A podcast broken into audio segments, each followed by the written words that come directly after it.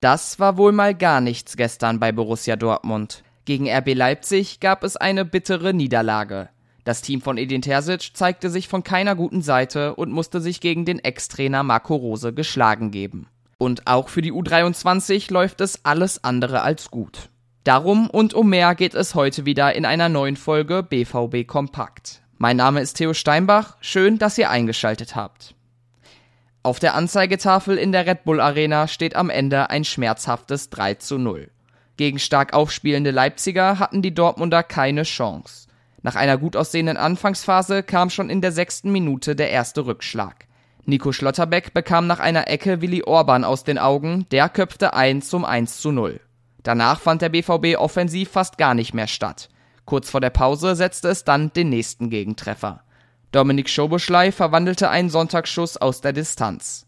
Und auch in der zweiten Hälfte war die Mannschaft von Edin Terzic weitestgehend ideenlos. Anthony Modest konnte nicht ins Spiel eingebunden werden und die schwarz-gelben Spieler waren immer einen Schritt zu spät.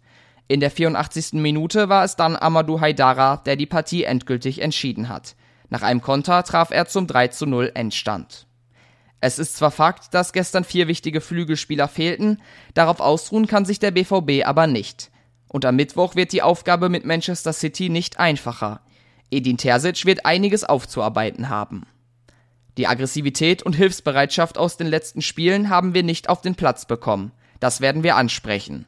Mittwoch wird keine leichte Aufgabe, dann wollen wir eine bessere Leistung zeigen, sagt der Trainer. Man habe der Aggressivität und Schnelligkeit der Leipziger einfach nicht standhalten können. Das sieht auch Jürgen Kors in seinem Kommentar zum Spiel so.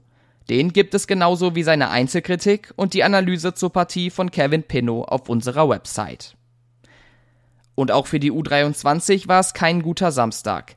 Gegen den VfL Oldenburg gab es eine 1 zu 2 Niederlage.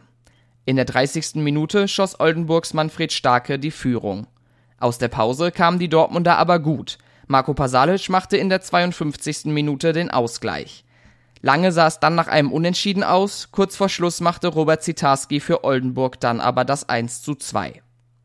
Wir müssen jetzt dranbleiben und die Sachen hervorheben, die wir gut gemacht haben. Mehr bleibt uns ja nicht übrig, weil wir nichts haben, sagt der Trainer Christian Preußer. Für die U23 war es schon die vierte Niederlage in Folge. Aber es gab gestern auch zwei schwarz-gelbe Siege. Die U19 gewann im DFB-Pokal mit 4 zu 0 bei Energie Cottbus. Damit zieht das Team von Mike Tullberg in die zweite Runde ein. Und auch die Handballdamen starteten erfolgreich in die neue Spielzeit. Gegen den SV Union Halle Neustadt wurden sie im ersten Saisonspiel ihrer Favoritenrolle gerecht. In einem dominanten Spiel gewannen die Handballerinnen am Ende souverän mit 34 zu 24. Wenn ihr alle Infos über die Spiele und alles weitere rund um den BVB noch einmal nachlesen wollt, könnt ihr auf ruhrnachrichten.de vorbeischauen. Mit einem Plus-Abo seid ihr hautnah mit dabei. Und für die aktuellen Neuigkeiten empfehle ich unser Twitter und Instagram. Ihr findet uns da unter rnbvb, mich auf Twitter unter thsteinbach. Und das war's für heute. Morgen hören wir uns dann hoffentlich mit ein paar positiveren Nachrichten wieder. Bis dann.